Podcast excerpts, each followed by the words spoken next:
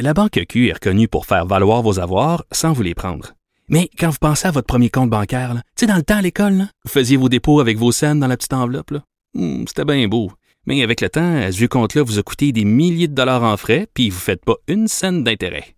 Avec la Banque Q, vous obtenez des intérêts élevés et aucun frais sur vos services bancaires courants. Autrement dit, ça fait pas mal plus de scènes dans votre enveloppe, ça. Banque Q. Faites valoir vos avoirs. Visitez banqueq.ca pour en savoir plus. Cube Radio. Il connaît tous les dessous de la politique. L'économie, la santé, le transport. Chef du bureau d'enquête de l'Assemblée nationale. Antoine Robitaille. Là-haut sur la colline. Cube Radio.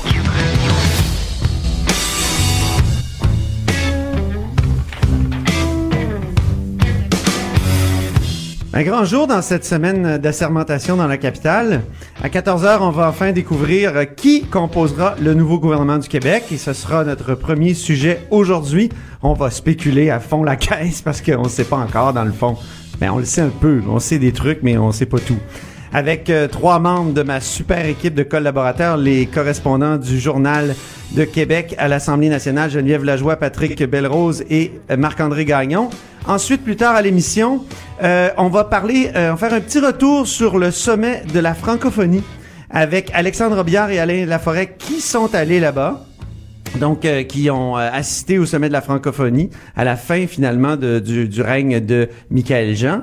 Euh, ensuite, on va retourner dans les couloirs, sentir un peu le pouls là, de, de- dans les couloirs de, l'Assemblée nationale, sentir le pouls de cette journée d'assermentation du Conseil des ministres avec Rémi Nadeau. Puis on va parler du nouveau ton qui s'installe euh, au gouvernement avec euh, François Legault à sa tête. Et euh, enfin, on discutera de parallèle qu'on peut faire, euh, parallèle historique qu'on peut faire entre l'Union nationale et la coalition Avenir Québec avec l'historien Éric Bédard. Donc, revenons à notre premier sujet, la semaine des assermentations.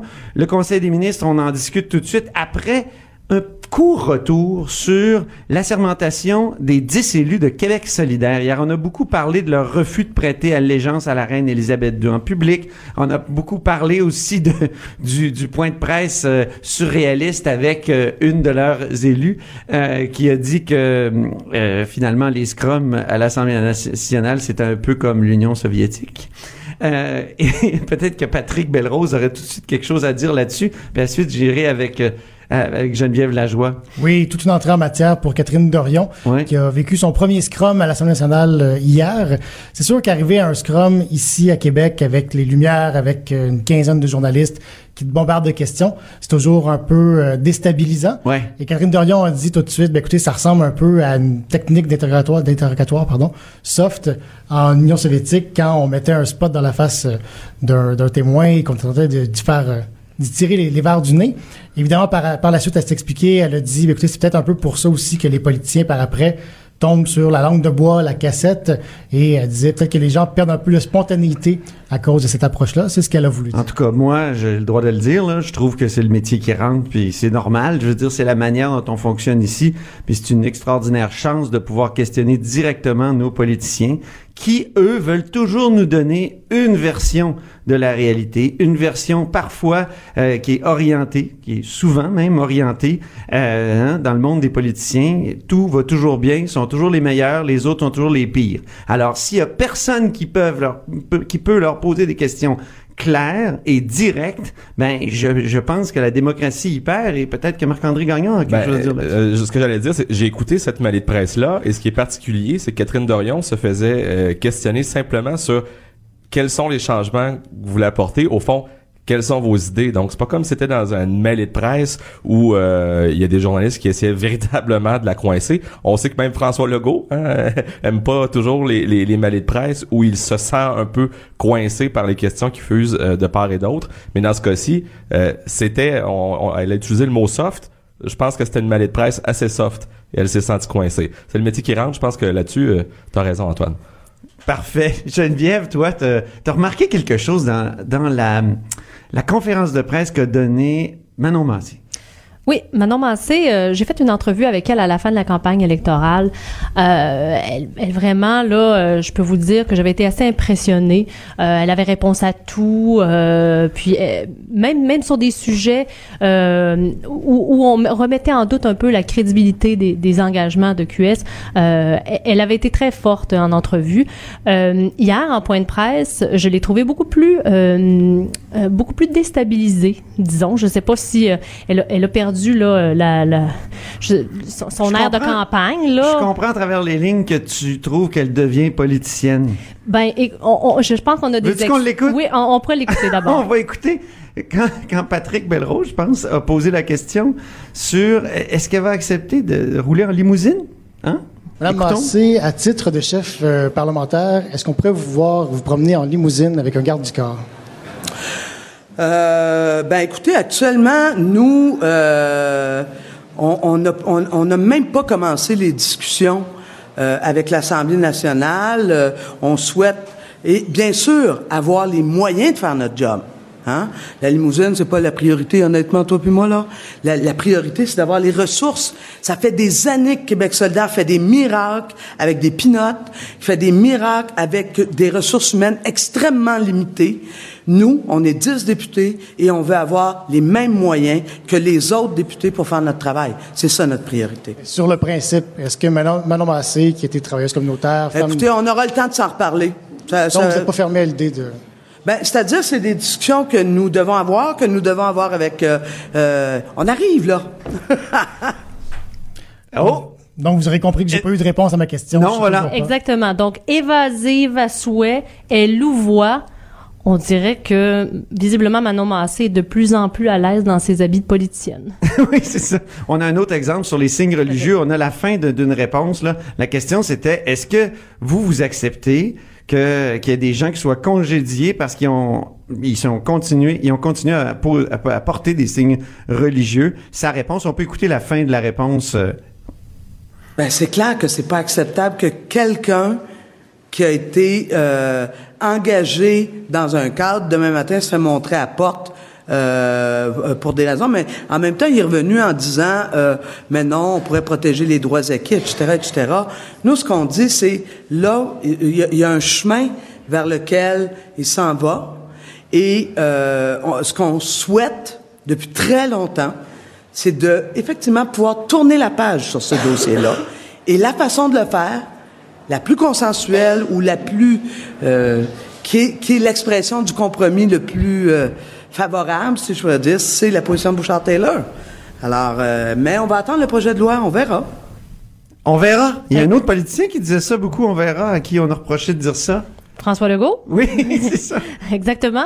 Et puis là, euh, Madame, ma- Madame Massé ne voulait visiblement pas répondre aux questions hier. À sa décharge, là, est-ce qu'ils ne sont pas encore rencontrés en caucus? Ouais. Donc, ils n'ont pas arrêté leur position. ouais, c'est vrai qu'ils arrivent. Sur les signes religieux, euh, tu m'excuseras, euh, Oui. Antoine, mais la, position, la position Bouchard-Taylor, elle est connue, elle est, ils défendent cette position-là depuis des années, Québec solidaire. Bouchard-Taylor, c'est-à-dire interdire les signes religieux aux, aux, per- aux personnes en position euh, de coercition, juges, policiers, gardiens de prison. Dire, cette position-là, ils il, il, il, il, il la défendent depuis des années.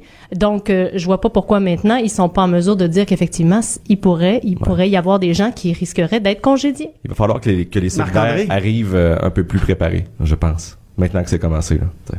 Ça se peut. Patrick Belrose? C'est un peu un test de la réalité. À 3, à 2, c'était facile de s'entendre puis de se dire, bon, ben voici la position. À 10, c'est plus difficile. Et on voit qu'il y a certaines personnes qui sont moins à l'aise aussi avec le fait de retirer les signes religieux pour une personne en position d'auto- d'autorité. Je parlais avec Sol Zanetti hier qui a jamais voulu dire qu'il était pas à l'aise avec ça, mais qui voulait pas dire sa position et qui disait, ben, j'ai été élu sur une plateforme, donc je vais la défendre, peu importe ce que j'en pense. C'est ça la politique aussi, hein? On fait partie d'une équipe, donc à un moment donné, euh, on peut pas être totalement en phase avec nos propres positions. Moi, c'est- l'impression que ça m'a donné hier, c'est qu'on assistait à, à- à Québec solidaire qui se mue en vrai parti.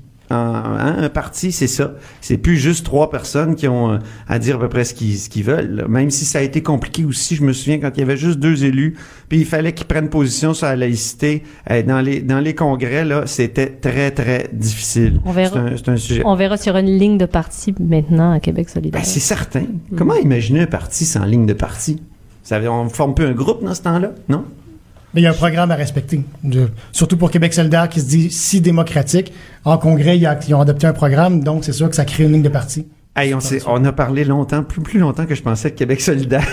rapidement, on est obligé d'y aller rapidement. Ouais. Les, les, le Conseil des ministres qui s'en vient, euh, les évidences, euh, Ouais, ben, rapidement, il y a des évidences. Christian Dubé euh, au Trésor. Éric Girard aux finances, Pierre Fitzgibbon à, à l'économie, euh, Daniel Mécan à la santé, je pense que ça aussi euh, c'est assez clair. Euh, reste à voir, ben, en fait une, autre évidence, puis on l'avait sorti dans nos pages il y a pendant la campagne électorale il y, a, plusieurs jours, Geneviève Guilbeault, Louis Hébert, donc qui deviendrait vice-première ministre, c'est elle qui a donné le signal avec sa victoire dans lors d'une partielle dans Louis Hébert à la vague de changement à laquelle on a assisté le 1er octobre, vice-première ministre. Est-ce qu'elle sera responsable? Des dossiers de capital national? Ça aussi, j'ai hâte de voir qui va porter ce, ce chapeau-là. Parce Ça que m'étonnerait pas. C'est les dossiers qui... euh, C'est tes dossiers, ça, Marc-André. C'est oui. toi qui Voilà. veille au grain, là, C'est pour ça. ces dossiers-là.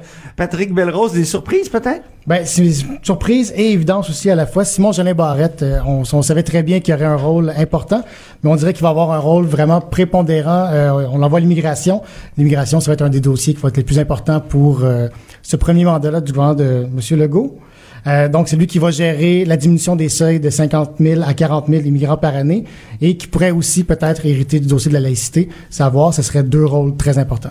Très bien. Geneviève Lajoie, euh, peut-être euh, des recalés, des gens qui seront négligés? Ben, si effectivement euh, Monsieur Sil- Simon Jolin Bal- Barrette obtient la laïcité, Ouais. euh, ça veut dire ça que Sonia Lebel, qui va être ministre de la Justice, n'aura pas ce dossier-là. Ministre de la Justice sans la laïcité, c'est un peu comme mon collègue me disait tout à l'heure, un rum and coke sans, sans. Euh, Ah bon? Mais en coulisses, on dit que... C'est l'aspect enivrant qui Oh, manque.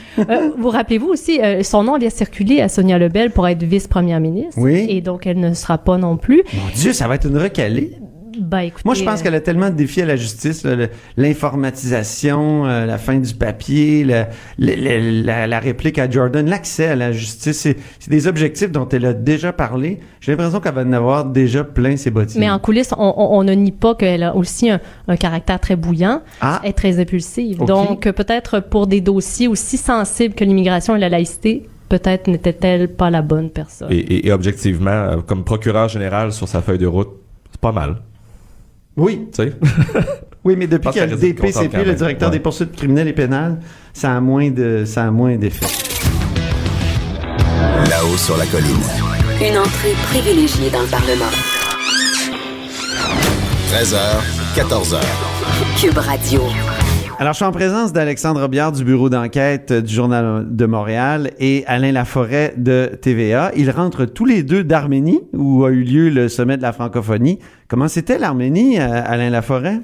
Revan, la ville où on était, qui est la capitale, où se tenait le sommet de la francophonie, c'est magnifique. C'est vraiment la capitale, le centre-ville, euh, l'hôtel où on était, c'est vraiment une ville européenne. Euh, beaucoup de boutiques, beaucoup de musiciens dans la rue, euh, euh, beaucoup d'ambiance. C'était très festif. Évidemment, il y avait le sommet de la francophonie. Puis tout le monde était en deuil de- d'Aznavour. En hein? plus, oui, on est arrivé, on est allé Charles à la- Aznavour, à le chanteur place- qui est décédé à la place, récemment. Charles Aznavour, parce que euh, M. Legault, on y reviendra tout à l'heure, a rencontré Kagame à l'hôtel qui était juste à côté euh, de la place euh, Charles Aznavour. Euh, oui, beaucoup, ça, la ville, c'est très intéressant, euh, euh, très cosmopolite, très dynamique. Euh, Le problème, c'est lorsqu'on on, on va un peu à l'extérieur. C'est ce que je me suis fait raconter par les peu de francophones avec qui je peux ja- jaser, dont un urgentologue qui Ah étudié à l'Université de McGill, qui maintenant pratique la médecine avec son père là-bas. Euh, c'est encore un pays qui est très, très corrompu. C'est encore un pays qui est très pauvre. C'est encore un pays où les, la mafia est encore très présente. Donc, c'est un pays qui est en train de se redynamiser puis tenter d'avoir, avec la révolution de velours, une réorganisation structurelle. Et ça, euh, ce que l'urgentologue me disait chaque matin, je me réveille puis je me dis, est-ce que le premier ministre a été tué? Parce que euh, on sent là-bas que la mafia pas très heureuse du contrôle qu'on est en train de reprendre des institutions et des façons de faire euh, dans ce pays. Euh, c'est un pays qui est quand même pauvre et c'est un peu difficile. Moi, c'est l'impression que j'ai eue. Alexandre est un peu plus longtemps que moi là-bas. Oui, Alexandre, toi, t'as t'as étudié un peu la géopolitique de, l'Arménie. Qu'est-ce que t'en as pensé? C'est un pays qui, a une situation assez particulière géopolitiquement. Moi, j'ai trouvé que c'était un pays que j'ai découvert, là, qui, dont l'histoire est extrêmement riche. Et euh, effectivement, là, à cause de sa situation géopolitique notamment, c'est un pays qui est en- enclavé, hein, qui n'a pas d'accès à la mer, c'est un pays de montagne, Euh, c'est un pays qui a été traversé par euh, les croisades, par euh, les invasions mongoles. euh, donc ça, c'est un pays qui a toujours été sur euh, à un carrefour, euh, la route de la soie. euh, donc c'est chargé d'histoire. Il y a le génocide aussi qui est arrivé au début du euh, 20e siècle. Donc c'est un pays de résistance culturelle aussi. C'est un pays qui a sa propre, son propre orthographe, euh, c'est, son propre alphabet. Et euh, donc, euh, c'est vraiment une culture euh, à part entière. Euh, Nicole Pachinian, le premier ministre euh, arménien, a dit quelque chose d'intéressant quand on l'a vu avec euh, M. Trudeau. Euh, il a parlé de, la, de sa conception de la notion arménienne qui intègre toutes les diasporas à l'étranger. Donc, c'est, un pays euh, vraiment particulier euh, à, à plusieurs égards. Donc, le sommet de la francophonie avait lieu là et euh, a- on a vu le départ finalement de, de Michael Jean, son, son, échec à être renommé comme secrétaire général. Euh, Michael Jean, quand, quand elle est partie, elle a fait un discours de départ assez acrimonieux. On peut, est-ce qu'on peut parler d'une sorte de baroud d'honneur, euh, donc de, colère là, à, la fin? Est-ce que, est-ce a bien fait de faire ce baroud d'honneur-là, euh, Alain? Ben, c'est un, message à l'endroit des Français, là, principalement, parce que c'était une chronique d'une mort annoncée. Avant même de prendre l'avion pour se rendre au sommet de la francophonie, on savait que les cartes étaient jouées pour Michael Jean. Euh, Haïti appuyait la candidature de, Michael Jean. Le Canada avait signé la lettre pour appuyer euh, la candidature de Michael Jean. Mais immédiatement rendu là-bas, ce qu'on nous disait, c'est qu'on on se range du côté du consensus africain. Voyez plus loin, euh, si la France appuie l'Afrique, on ne peut pas, le Canada, se distancer de ce pays émergent où il y aura du développement économique pour les 50-60 prochaines années. Euh, le gouvernement canadien ne peut pas se mettre euh, euh, de côté et ne pas avoir sa part du gâteau du développement économique là-bas. En continuant d'appuyer Michael Jean, et c'est pour ça qu'il est allé rencontrer le président Ga- Kagame. euh, De- on- du Rwanda. du Rwanda, qui est euh, le président de euh, la celle qui devient maintenant secrétaire général, l'ancienne ministre des Affaires étrangères, Louise Mouchikou Yabo. Mouchikou Wadou, qui est euh, l'ancienne ministre des Affaires euh, étrangères. À, ce moment-là, on sentait que le Canada se disait on ne peut pas jouer cette carte-là. Euh, effectivement, il y avait un peu d'amertume, mais n'oubliez pas que Michael Jean, c'est une ancienne gouverneure générale et que le gouvernement canadien a toujours bien traité ses gouverneurs généraux. Donc, moi, j'ai l'impression qu'elle va se retrouver ailleurs, bien placée, dans un poste. Et c'est sûr qu'elle aurait aimé faire beaucoup plus qu'est-ce qu'elle a fait? Et là, elle aurait aimé, et surtout très apprécié, faire un autre quatre ans. Ton impression, Alexandre, du départ euh, de Michael Jean, toi qui as beaucoup écrit sur elle après tout? Moi, j'ai plus de doutes qu'Alain en ce qui concerne la possibilité qu'elle soit replacée. Là, je pense quand même qu'elle a, elle a quand même éprouvé des difficultés. euh, elle a atteint un petit peu un, des- des- un, un certain euh, niveau. Dirais-tu seuil d'incompétence? Ouais, je pense qu'on peut le dire comme ça. Et puis, euh, mais je- pour ce qui est de son discours, moi, ce que je, ce que j'ai constaté, c'est que ça a été quand même très mal reçu. Le sur lendemain, là, je perds un peu la notion du temps, mais j'ai parlé avec un membre de, de la délégation ivoirienne, un cadre dans un ministère de- au ministère de la francophonie en, en Côte d'Ivoire, et euh, lui, il était euh, vraiment, il faisait, il donnait écho là, à une très mauvaise réaction au sein de la, au sein de la délégation ivoirienne. Euh, je pense que les Africains ont mal pris de se faire faire la leçon avec euh, autant d'arrogance de, la part de Madame Jean.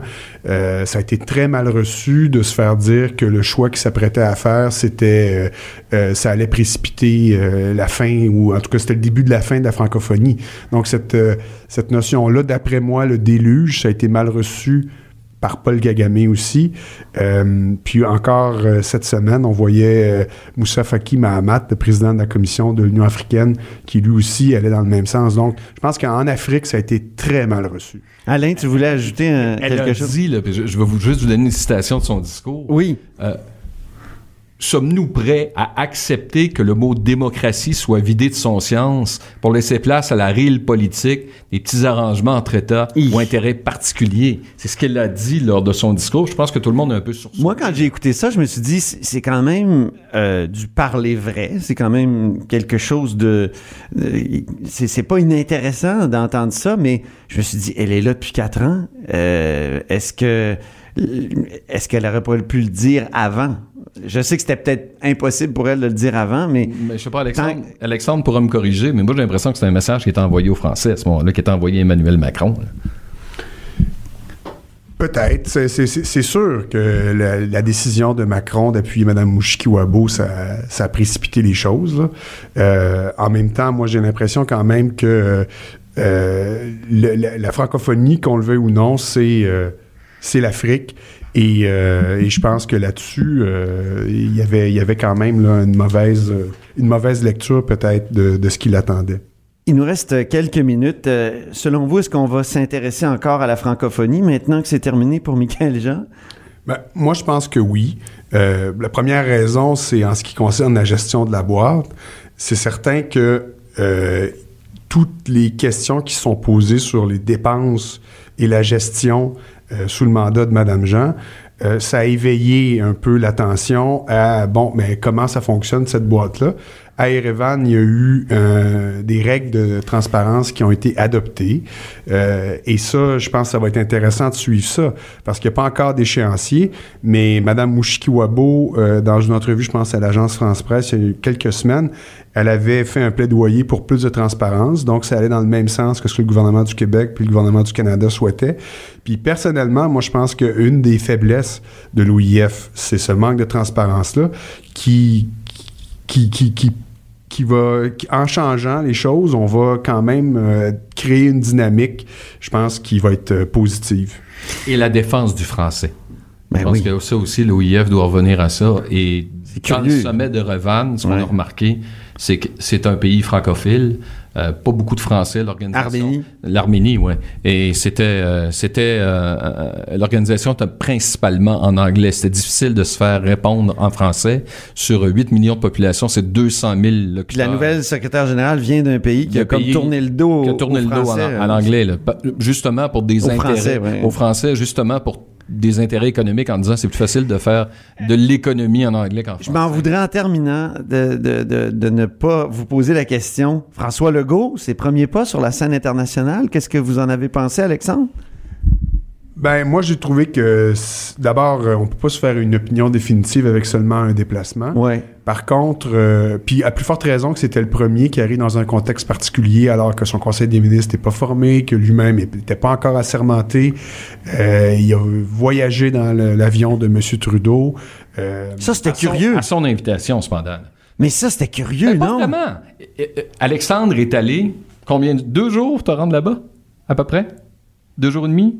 Tandis que euh, moi, j'ai voyagé avec l'avion euh, du premier ministre canadien parce que quand on a su que M. Legault est là, on a été là en 12 heures. Alors, il a fait l'aller pour se rendre là-bas, mais il est revenu par ses propres moyens. Ah. Ça a donné l'occasion aussi d'une première rencontre informelle entre Non, mais- Glasgow et l'Arménie où ils ont pu se parler dans l'avion. Sur le plan symbolique, Alain. Oui, mais ça s'est déjà fait par le passé. Ah oui?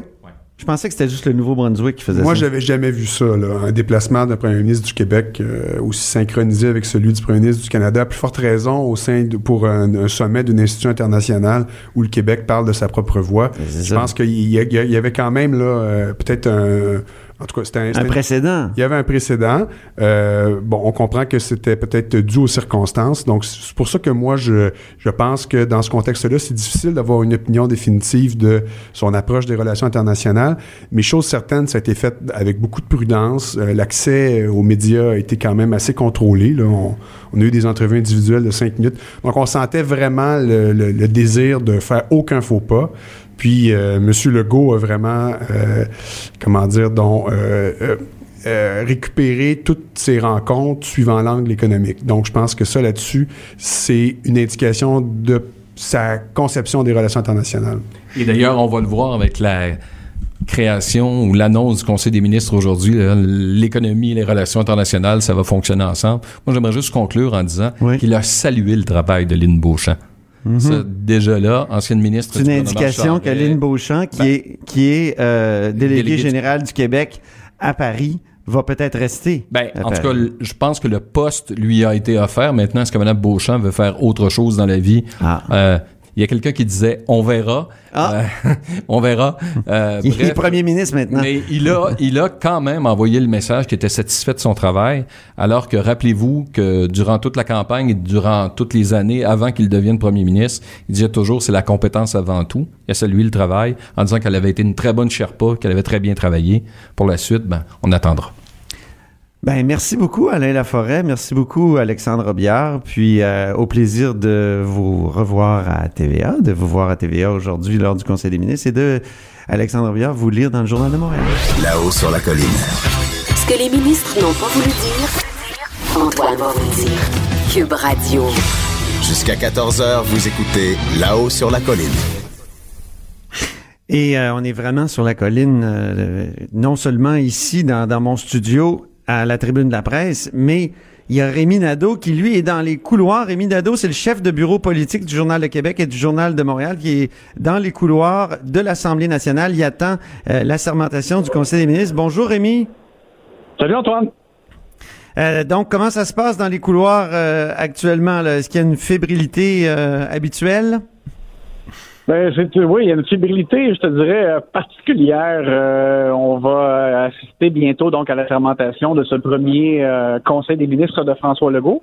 Et, euh, et ce qui est vraiment euh, intéressant présentement, euh, où je me trouve dans le hall euh, du Parlement, euh, c'est de voir, euh, je dirais, en chair et en os, euh, les fruits de la coalition euh, Avenir Québec, c'est-à-dire que euh, on en avait entendu parler, mais là, on, on le voit, on le constate, euh, on voit des employés, des anciens employés politiques de, de différentes formations qui sont ici et qui euh, vont se joindre vraisemblablement euh, au personnel euh, qui va entourer euh, les ministres du gouvernement Legault et Rémi, on a l'impression donc de voir l'ancien logo de l'ancien logo de la coalition Avenir Québec qui était multicolore, qui ressemblait à un toucan, un toucan. Ben ouais, exactement. Mais, c'est en plein ça. Et euh, ben, je vais donner des exemples. On, euh, j'ai euh, depuis que je suis arrivé ici, euh, j'ai croisé euh, Isabelle Lewis, qui est une ancienne euh, attachée de presse euh, de Richard Legendre, qui était euh, euh, ministre sous euh, le précédent gouvernement du Parti québécois. Euh, et euh, donc, elle va occuper une fonction euh, vraisemblablement au sein du gouvernement Legault. J'ai vu Jean-Luc Benoît, euh, qui était un ancien euh, euh, du côté de l'Action démocratique du Québec, euh, dans l'entourage de Mario Dumont, euh, qui, qui est là. Euh, J'ai vu, euh, on, on peut continuer comme ça, la, la suite Marie-Ève Bédard. Marie-Ève Bédard, qui était une ancienne euh, euh, attachée de presse et aussi chef de cabinet euh, du euh, ministre de la, de la Santé à l'époque, Yves Bolduc. Ben Euh, oui, c'est vrai, elle a même été candidate, libéral. Hein? Elle était même été candidate, Marie-Ève. Bédard. Hum. Oui, candidate libérale dans Chauveau. Et, et donc, et là, c'est drôle parce que tout le monde a le gros sourire. Euh, ils refusent encore de dire exactement ce qu'ils vont faire et que- quels seront leurs rôles euh, au sein du gouvernement. Mais c'est c'est vraiment particulier de voir comme tout cet afflux euh, de, de forces politiques diverses de, de différentes formations euh, qui, euh, qui viennent et qui se joignent pour, euh, pour la, la formation de ce premier gouvernement. On n'arrête pas cette semaine de voir le pari de François Legault se s'incarner. Hein? Et on l'a vu l'autre jour, son pari, il y avait, il y avait évidemment la sermentation de 74 députés. Puis il l'a gagné son pari de, de façon forte. Puis là aujourd'hui, c'est euh, finalement, comme tu dis, cette coalition là qui prend forme, puis qui se promène dans les couloirs euh, et qui va prendre le pouvoir, qui va vraiment prendre le pouvoir au sens fort. Oui, puis c'est ça, c'est, c'est drôle de les voir euh, euh, souriants, euh, ensemble, euh, anciens adversaires, réunis euh, sous un, un nouveau chapeau. Quel genre de gouvernement ça peut donner, ce Rémi? J'ai l'impression, moi, que ça peut donner un gouvernement assez instable, très tiraillé, euh, parce qu'habituellement, que ce soit les, les libéraux ou les péquistes, il y a quelque chose qui, qui les soude. Euh, mais là, j'ai l'impression qu'ils ont des opinions tellement diverses que ça pourrait euh, tirer d'un bord puis de l'autre. T'as pas cette impression-là? Ben c'est un peu à double tranchant, c'est-à-dire que euh, on souhaitons que ce soit pas le cas, mais ce qui pourrait arriver, c'est qu'ils se forment un peu des clans euh, des sous-clans, je dirais, à l'intérieur de cette grande famille là, qui, qui est un peu le résultat d'une courte pointe là, présentement. Euh, et, et, possiblement, comme tu le dis, il pourrait y arriver que, par exemple, il y a des, des, euh, des, des dissensions sur des sujets sensibles et que ce soit un peu difficile de trouver une cohésion euh, à cette à cette famille-là. Par contre, à l'inverse, euh, on pourrait aussi le voir d'un autre côté et dire que euh, un peu débarrassé euh, de l'ancien clivage entre ouais, clivage de l'ancien fossé entre souverainistes et, et fédéralistes, que, ben, que maintenant ces gens-là vont tous avoir le même objectif de faire avancer le Québec, de le bien commun du Québec et que, et que possiblement que avec ces divergences-là qui sont maintenant derrière, euh, que ces gens-là qui ont quand même acquis de l'expérience dans, dans leurs familles respectives vont pouvoir euh, mettre ça en commun et, arriver à des résultats. Euh, est-ce que ce sera des résultats différents? Ben, Soit-on là pour le Québec, en tout cas? Ben, j'ai l'impression, moi, que c'est une carte aussi que la CAQ, politiquement, devrait jouer le plus souvent possible, mettre en avant le plus souvent possible, parce que les Québécois en ont soupé de la partisanerie. Hein? Et, et, là, on a un exemple d'un gouvernement qui est issu de toutes sortes de, de, de, de positions. Mais évidemment, il y a en, en politique, il n'y a jamais un couteau à un simple tranchant. il y en a toujours deux, comme tu l'as bien dit. Comme tu Mais on le voit, en tout cas, euh, autant chez les élus que dans le, les membres du personnel qui, qui se greffent, il y a vraiment euh, une palette avec euh, plusieurs couleurs.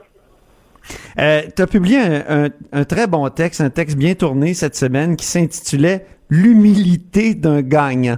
Pourquoi je rigole en disant euh, l'humilité d'un gagnant? Parce que c'était le titre de la biographie publiée en pleine course à la direction de, de, euh, de, Richard Legendre, la biographie de Richard Legendre quand l'ex-ministre Pékis s'est présenté à la course à la direction en 2005. Et c'était un livre, Rémi, je sais pas si t'en souviens, mais très drôle. Oui, oui, oui. Ben, puis, ben, visiblement euh, écrit euh, à la toute hâte pour euh, dans l'espoir de, de mousser, de mousser la candidature et de faire connaître davantage M. Lecentre. Je te lis une des premières phrases, OK? Je, puis après ça, on rediscute de, de, de, ton texte. Mais là, donc, je, je cite le livre L'humilité d'un gagnant de Richard, sur Richard Legendre. C'est à Montmagny une ville située à proximité de Québec, que naît Richard Legendre le 19 janvier 1953. Sa naissance est une surprise pour ses parents. Il n'avait pas vu la bédaine. Donc, c'est un, livre plein de comiques involontaires. Puis il y avait quelque chose de comique que tu reprennes ce titre-là, parce que il y avait effectivement quelque chose de débonnaire aussi dans le François Legault de l'assermentation. Je sais pas s'il va reprendre ce ton-là aujourd'hui, mais il est arrivé puis il a fait un discours presque improvisé. Il s'est fié un peu à ses, à ses lignes, mais c'était très intéressant comme, changement de ton, hein? Oui, mais ben, et, c'est la raison pour laquelle j'avais fait le, le, le parallèle avec le, livre de Richard Legendre, c'est que on a eu l'impression dans le discours de François Legault à la sermentation de, de ses députés euh, cette semaine qu'il il voulait, dans le fond, se montrer simple, humble, bon gars. Euh, on va travailler ensemble, on va être proche du vrai monde. Euh, on n'est pas parfait, on a le droit à l'erreur. Euh, les Québécois s'attendent juste qu'on les écoute. Dans le fond, on n'est pas parfait. Bon. Alors, c'était un peu étonnant parce qu'on aurait pu s'attendre à ce que François Legault joue une carte euh, disons, beaucoup plus grandiose en raison du fait que c'était euh, quand même un moment historique. C'est la troisième voie qui, qui atteint le pouvoir. Euh, c'est un objectif qui, sur lequel il a travaillé pendant des années. il aurait pu triompher, là. Hein? Il aurait pu triompher, bomber le torse, comme t'écris. C'est ça exactement. Il cherchait à marquer le et, faire comme une rupture avec les anciens et les précédents gouvernements, euh, mais pas du tout. Il a vraiment joué la carte de la simplicité et à un point tel donc que euh, il avait terminé même son discours en rappelant qu'il fallait être humble. Et ça m'a fait penser effectivement euh, à ce titre-là qui nous faisait rire en 2005 parce que et en plus ce qui, est drôle aussi c'est que Richard Legendre était un ami personnel de François Legault. Et François Legault comme il avait décidé de pas se lancer lui-même à la course à la direction du PQ euh, il voulait appuyer François Legendre, c'était un peu son candidat. C'est vrai, t'as raison! Ben J'avais oublié ce, bout-là. Et puis, puis tu sais, je, me rappelle à quel point on rigolait parce qu'il disait euh, bon, euh, mon ami Richard, c'est vrai qu'il est pas très connu, tu sais, puis après ça, le livre est arrivé. Alors on voyait donc euh, il cherchait à le mettre de l'avant, mais ça a été bon sans grand succès. c'est André Boitler, on se rappelle, qui qui a été élu, qui a été choisi chef du Parti québécois à ce moment-là. Mais bref, alors tout ça pour dire que ça a été une entrée très, très en douceur pour François Legault cette semaine. Et là, on verra si dans son discours tout à l'heure, après la sermentation du Conseil des ministres, euh, euh, il, cherche davantage à montrer qu'est-ce que son gouvernement veut accomplir. Euh, on verra tout à l'heure. Moi, je pense que ça va être un peu plus triomphal dans le sens ou triomphateur. Moi, j'ai l'impression qu'on va annoncer, tu sais, là, on va annoncer qu'on va changer le Québec. Déjà, il, a commencé à le dire, ça aussi. On va changer le Québec. Hein? Mm-hmm. J'ai l'impression qu'en annonçant un peu ce que les, chacun des ministres va faire, là, euh, il, va avoir un ton un peu plus euh, grandiose, comme pour reprendre ton mot. Ben, puis c'est ce à quoi quand même les Québécois s'attendent. En tout cas, du moins, surtout ceux qui ont voté évidemment pour la CAC, ils, la CAQ a fait campagne sur le changement et, les gens, il y avait, on, sentait là, quand il fallait pas faire des votes pas très longtemps durant la campagne électorale pour comprendre que ce qui revenait le plus souvent, c'était comme une espèce d'envie de passer à autre chose, de, de, donner la chance à quelqu'un d'autre, on dirait, euh, de faire mieux en étant au règne euh, du Québec. Et puis, euh, on verra justement si François Legault le cherche à, donner un aperçu de ce qu'il entend mettre en marche là, avec son gouvernement. En conclusion, peut-être une dernière question. Est-ce qu'on a accès au Salon Rouge, Rémi? Euh, ben là, on n'y avait pas. Jusqu'à il n'y a pas très longtemps, je suis descendu pour vous parler dans le hall. Alors, euh, Parce qu'on compte toujours les chaises, hein? Quand on arrive. J'ai l'impression qu'ils voulaient pas qu'on compte les chaises. Alors, euh, les, les, visiteurs, euh, les membres de, par exemple, des familles euh, des, futurs ministres ont pu entrer à l'intérieur, mais les journalistes pas encore. En tout cas, pas jusqu'à il y a pas tellement longtemps, comme je vous dis. Là, je suis descendu pour pour vous parler, mais je vais y ben, retourner de ce Ben oui. On dit souvent que les murs ont des oreilles. On a deux vraies oreilles à l'intérieur des murs du Parlement. 13h, 14h. Là-haut sur la colline. Alors, bienvenue euh, à la quatrième partie de La haut sur la colline. Et c'est une partie où on discute euh, souvent d'histoire, d'histoire politique. Et euh, je suis très content aujourd'hui de recevoir Éric Bédard, qui est historien.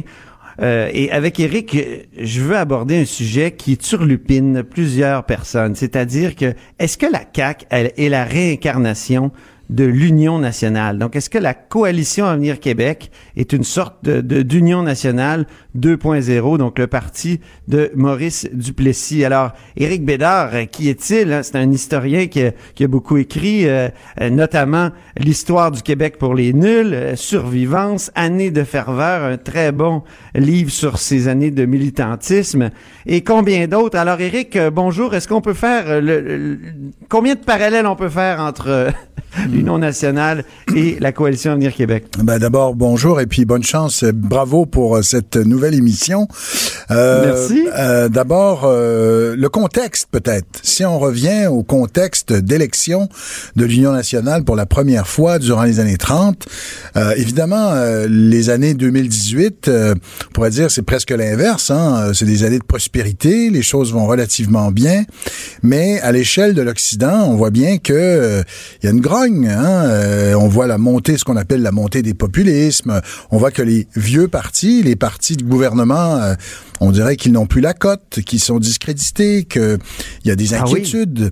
Euh, et donc, est-ce qu'il y a un rapport à faire, un, un, ben, parallèle à faire entre l'époque des démocraties qui étaient contestées, voilà. et aujourd'hui on a des, des Trump et des et d'autres leaders importants qui contestent la démocratie. Exactement, c'est que dans les années 30, on avait vraiment des courants très radicaux, euh, puisque les gens, évidemment, là, dans ce cas-là, étaient euh, avaient des, des, des, gros problèmes, il y avait des gros problèmes sociaux, le chômage est extrêmement élevé, surtout dans les grandes villes. C'était une époque euh, où les choses n'allaient vraiment, où ça ne tournait pas rond et on souhaitait ardemment un changement, un changement des élites, un changement de parti, un changement de régime. Et moi, ce qui me frappe, Mhm. c'est que c'est un peu la même chose euh, avec ces années-ci. On est dans des années, euh, évidemment, le chômage en moins, puis... euh, Oui, c'est ça. Il n'y a pas de hein, misère comme C'est à ça, l'époque, exactement. C'est pas la même misère, mais on sent qu'il y a une grogne, on sent que euh, les colonnes du temple sont bougent, hein, euh, et on, on sent un appétit pour... pour d'une sorte de nouveauté. Alors ça, on pourrait faire ce, ce parallèle-là euh, entre et euh, deuxième parallèle qu'on pourrait faire avec l'élection de 1936 euh, de l'Union nationale, c'était l'hégémonie des libéraux. Mais là, une hégémonie bien pire que ce qu'on a connu dans les dernières décennies. Les, les libéraux étaient au pouvoir en 1936 depuis 1897. Ça faisait Oui, c'est ça. 39 ans qu'ils étaient au pouvoir. Parce que les gens parlent toujours des- du record de Tachereau. Euh, qui, qui, qui était au pouvoir là, dans les années 20, tout ça, Exact. mais faut pas oublier, il y avait l'époque Gouin avant. Exactement. On oublie euh, souvent l'Homer Premier ministre euh, assez peu étudié, mais en effet, l'Homer Gouin a été premier ministre pendant euh, presque 15 ans. Euh, il a été donc remplacé par Louis-Alexandre Tachereau. Mais donc, c'est vous dire à quel point les libéraux, c'était le parti naturel du gouvernement. Euh, et, et- et- et- et pour beaucoup de contemporains, les libéraux semblaient indélogeables. Et c'est un peu ça qu'on sentait là, avant, avant les résultats. C'est que beaucoup de gens disaient, même si les sondages n'étaient pas très bons pour les libéraux, beaucoup de gens disaient, mais on dirait que les libéraux sont indélogeables. Hein? On dirait que les libéraux sont pas tuables. Ils sont... J'ai même écrit une chronique en pleine campagne électorale, Éric. Euh, quand, quand ça allait mal pour M. Legault, là, y- les libéraux étaient tellement confiants que j'ai écrit une chronique qui s'intitulait L'éternité libérale rouge. Oui, oui. C'est- Exactement. Hein, oui, L'impression on- que j'ai eue. Mais les- finalement, c'est pas, Oui. c'est pas le résultat qu'on a eu. hein. Exactement. Bon, alors là, c'est pas le résultat qu'on a eu. Euh, et puis le- les spécialistes des sondages nous parlent tout le temps des primes à l'urne euh, qui auraient cette fois-ci visiblement euh, euh, avantagé la la, CAQ. CAQ ou enfin bon, peu importe. Mais donc on peut faire ce parallèle de, de, de périodes troubles, hein, mais en même temps des périodes troubles qui accouchent de partis finalement très modérés, puisque euh, on, on nous, on nous agite dans le fond des, des épouvantails régulièrement. Regardez euh, les, les gouvernements à gauche et à droite là qui sont bon évidemment on a Trump au sud là qui qui fait peur et mais mais on, on a des gouvernements euh, on a la montée de, de, de partis et de gouvernements qui sont assez euh, radicaux dans leur position euh, dans une certaine forme de populisme et euh, c'était la même chose dans les années 30 hein. il y avait des mouvements euh, très radicaux que ce soit communistes euh, socialistes ou évidemment fascistes qui prenaient le pouvoir alors que finalement euh, le Québec a accouché l'Union nationale je veux dire c'est c'est bon enfant là à côté des des régimes autoritaires qui euh, qui pullulaient Ah, ça dépend, Eric. Ça dépend. Quand on écoute certaines personnes aujourd'hui parler de l'Union nationale, on a l'impression qu'ils parlent de. Ben, d'ailleurs, le mot le grande noirceur le dit bien. Oui. Hein? Donc, euh, Oui, on a, que- on a l'impression, mais euh, c'est justement, c'est de l'enflure, c'est de l'ex- l'exagération. Parce que vraiment... On sait que tu euh, as beaucoup écrit là-dessus. Oui, évidemment, mais c'est de l'exagération, surtout que on peut dire que oui, euh, bon, il y a eu, on, on va nous dire, euh, les, durant les années 30, l'Union nationale a adopté la loi du cadenas euh, qui fermait les, les- les locaux, là, on mettait le cadenas dans des locaux qu'on soupçonnait d'activités communistes. Dans le fond, toute la gauche y passait.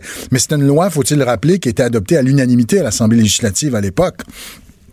Donc, même les libéraux, euh, de l'autre côté, étaient plutôt d'accord.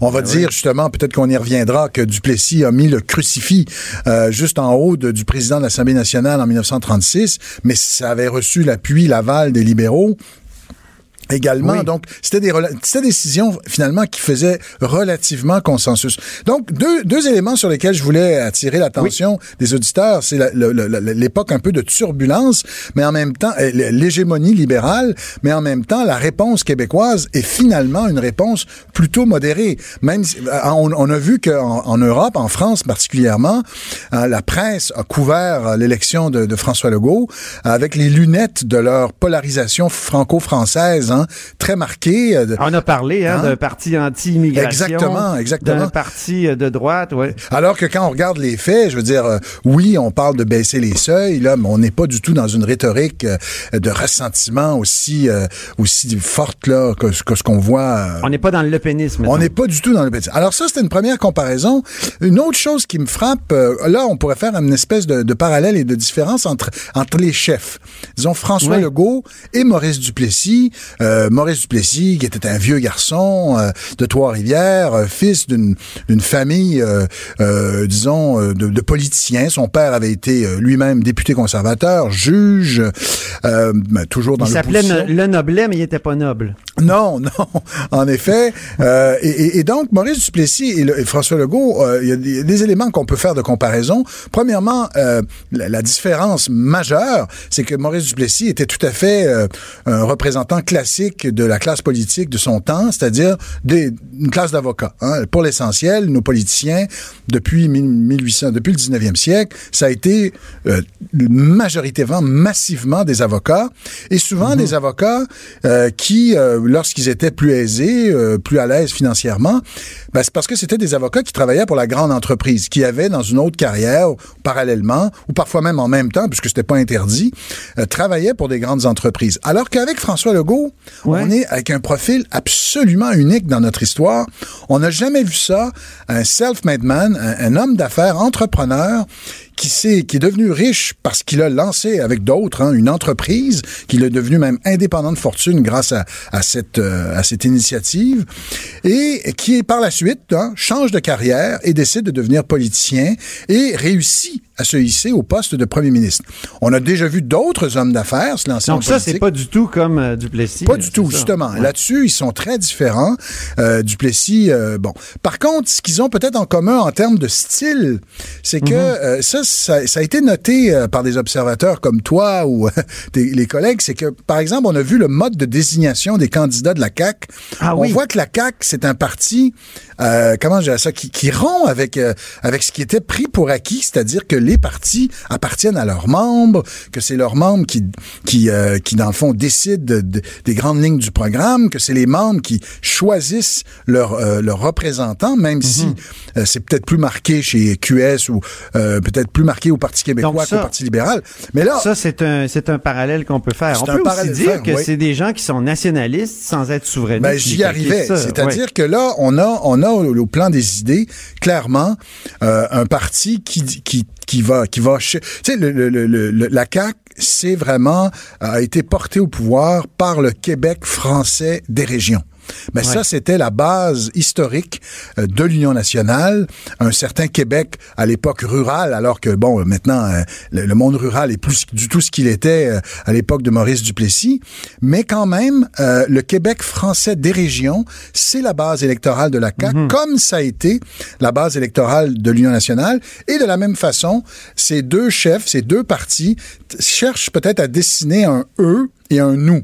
Mhm. C'est le retour d'un nous Québec français, le québécois francophone. Bon, euh, alors que le L'autre ben, parallèle qu'on peut faire, Eric, c'est ah, ils ont fusionné deux partis pour se, pour mettre fin à la longue règne du Parti libéral. Exactement. Euh, L'Union clair, hein? nationale, c'était une alliance de deux partis à l'époque. Les partis, le Parti conservateur qui avait plus du tout la cote à cause de la crise de la conscription de la Première Guerre mondiale, et euh, un- une aile dissidente des libéraux, l'Action libérale nationale. Et de la même façon, la CAQ, ben, c'est dans le fond, euh, euh, c'est c'est- c'est- c'est- c'est les- c'est l'ancienne ADQ allié avec euh, des, des péquistes euh, qui ne croient plus qu'on va tenir de référendum sous peu. Et des libéraux. Et des des libéraux, c'est vrai, des libéraux. Mais Il y on en a- a plein dans les couloirs. là. Rémi Nadeau vient de nous dire ça. Ah oui, hein? Je vois les Hey, je voudrais images de poser, vos à- studios. en terminant, question sur le fameux crucifix de, de Duplessis. Oui. Euh, Est-ce qu'il va partir, tu penses? Ben, moi, j'ai évolué est-ce que la CAQ va le garder comme bon, bon Ouais. successeur de. Ben oui, de- ben oui, c'est vrai, c'est vrai. Mais écoute, sur cette question-là, moi j'ai évolué. Euh, Ouais. J'ai l'impression que on est un peu euh, par par souci de cohérence. Ce serait peut-être pas mauvais de, de l'enlever, Euh, mais euh, euh, puis moi je ferais le parallèle en le, le souci de la cohérence par rapport à l'idée de la laïcité, hein, une certaine Mhm. forme de laïcité de nos institutions. Et je ferais le parallèle entre ça et lorsqu'on a décidé euh, euh, au début de 1977-78 de, de laisser tomber la prière et la remplacer par un moment de silence. Hein? Lorsqu'on ouvre Oui. les séances du, du Salon Bleu, il y a un moment de silence, puis on a décidé de laisser tomber la prière qu'on faisait traditionnellement. Mais de la même façon, on pourrait enlever le crucifix, le mettre dans un endroit très, très bien, euh, genre à l'entrée de l'hôtel du Parlement en bas, là, dans le couloir. Peut-être même à s'engager à, à ériger un monument pour rendre hommage aux religieux, religieuses qui ont, qui ont fait beaucoup pour notre histoire. Et tout ça se ferait dans un climat très solennel, avec un grand discours. Mais ça, ça serait pas très Union nationale. ben non, non, ça serait peut-être un peu différent, mais si c'est bien fait, je pense que ça pourrait montrer que c'est pas parce qu'on renie notre passé qu'on décide de- Ben, c'est un bon mot de la fin, Éric Bédard, historien et professeur à la Télé-Université. Merci beaucoup. C'est déjà tout pour le- là-haut sur la colline.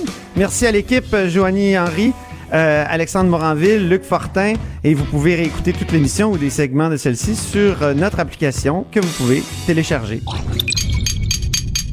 Cube Radio.